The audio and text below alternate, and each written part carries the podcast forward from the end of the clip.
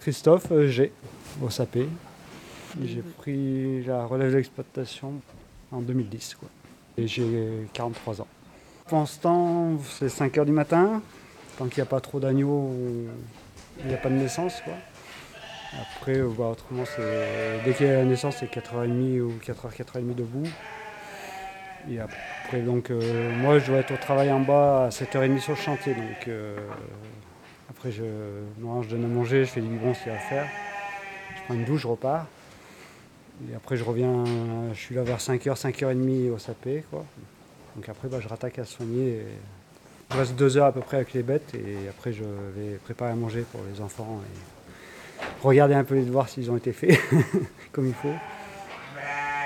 Puis bah, après, de temps en temps, bah, on se motive pour faire les papiers. Il y a un peu la comptabilité aussi à, régler, les factures. on se couche, il, doit être 11 heures, quoi, pardon. Surtout que bah, là, mon père a quand même bien baissé le régime là, en un an, quoi, en 7 mois.